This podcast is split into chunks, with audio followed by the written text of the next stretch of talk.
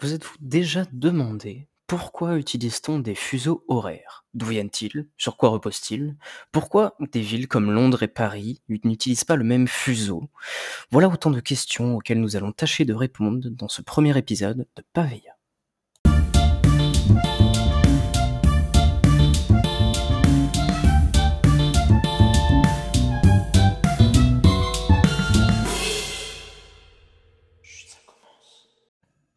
Jadis, pour déterminer l'heure, on utilisait des cadrans solaires. On trouve des traces de cadrans solaires jusque 300 avant Jésus-Christ.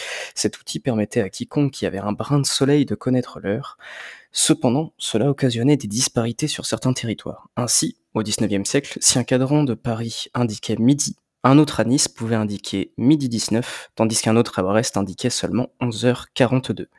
À l'heure de l'industrialisation, du développement des chemins de fer et du commerce, une uniformisation du système horaire semblait s'imposer. La première tentative d'uniformisation nous vient de l'Angleterre du XVIIe siècle. À Greenwich, près de Londres, fut construit un observatoire qui établit ce que l'on appellera par la suite le temps moyen de Greenwich, abrégé en GMT. Celui-ci correspond au temps moyen solaire, au méridien de la ville de Greenwich. Un méridien est un cercle imaginaire allant d'un pôle à l'autre, et sur un planisphère, un méridien est une ligne qui va du nord au sud. À partir du méridien de Greenwich, on a découpé la Terre en 24 parties égales. À chaque partie, on a attribué un chiffre positif en direction de l'Est et négatif vers l'Ouest.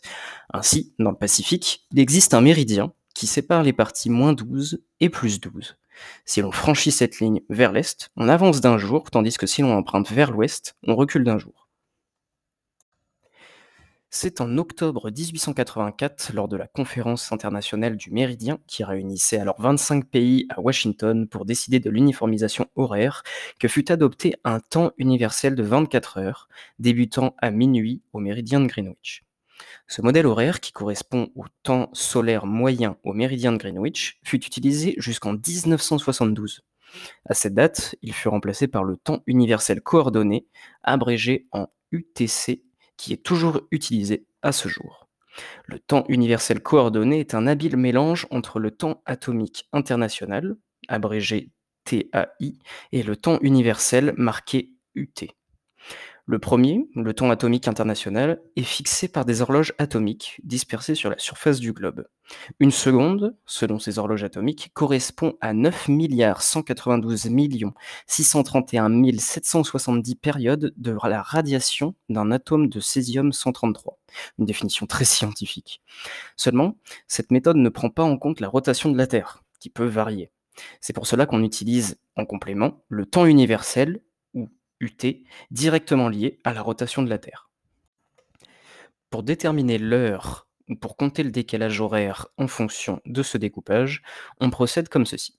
On prend l'heure universelle coordonnée, donc notée UTC, à laquelle on ajoute le numéro du fuseau de la ville ou de la région souhaitée. Ainsi, pour calculer la différence horaire entre Washington DC et Londres, on prend l'heure de Londres, au méridien de Greenwich, à laquelle on soustrait 5 qui correspond au numéro du fuseau sur lequel se trouve la capitale américaine, et on obtient donc une différence de 5 heures. Il est intéressant de remarquer que malgré le fait que Paris se trouve sur le méridien de Greenwich, la capitale française possède avec Londres une heure de décalage horaire. Cela est une conséquence de la Seconde Guerre mondiale et de l'occupation allemande, puisque lorsque l'armée nazie occupa Paris, elle y imposa son créneau horaire, supérieur d'une heure à celui de Londres et de Paris de l'époque. Pour se faire bien voir de l'Allemagne, l'Espagne franquiste se plia également à ce fuseau horaire, et cet élément, non négligeable, ne fut pas corrigé par la suite. Malgré ce découpage basé sur le méridien de Greenwich, certaines applications pratiques ont dû être mises en place. Alors que l'on découpait le planisphère en 24 parties égales à la fin du 19e siècle, il y a, à ce jour, en pratique, 37 fuseaux horaires toute l'année, et 43 en prenant en compte les changements d'heure.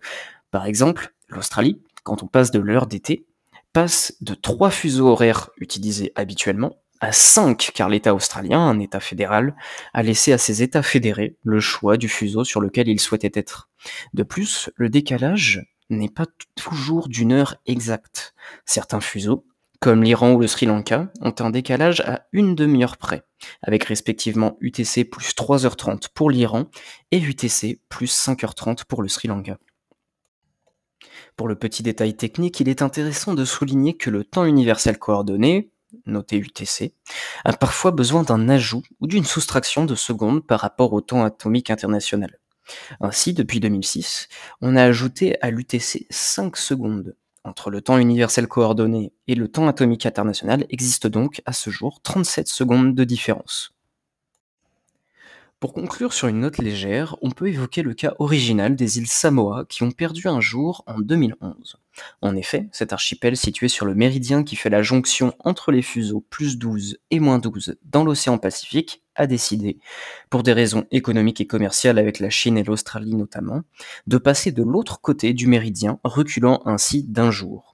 L'archipel avait déjà eu recours à ce processus en 1894 en fêtant deux fois le 4 juillet, jour de fête d'indépendance des, États-Unis, principal partenaire commercial de l'époque. Voilà qui conclut notre premier épisode de Pavea sur les fuseaux horaires, qui est un sujet intéressant et nous vous invitons à creuser le sujet d'autant plus. Il y a d'autres, d'autres formes, d'autres outils à maîtriser pour le calcul horaire, d'autres méridiens particuliers, et notamment, comme on vous le disait, plusieurs, plus d'une quarantaine. Et euh, nous vous invitons également à nous faire vos retours sur quelle que soit la plateforme sur laquelle vous écoutez ceci, et aussi à venir nous suivre sur notre compte Instagram pour être tenu au courant des futures sorties d'épisodes. On se dit à la semaine prochaine pour un nouvel épisode, et surtout pour que la culture vive.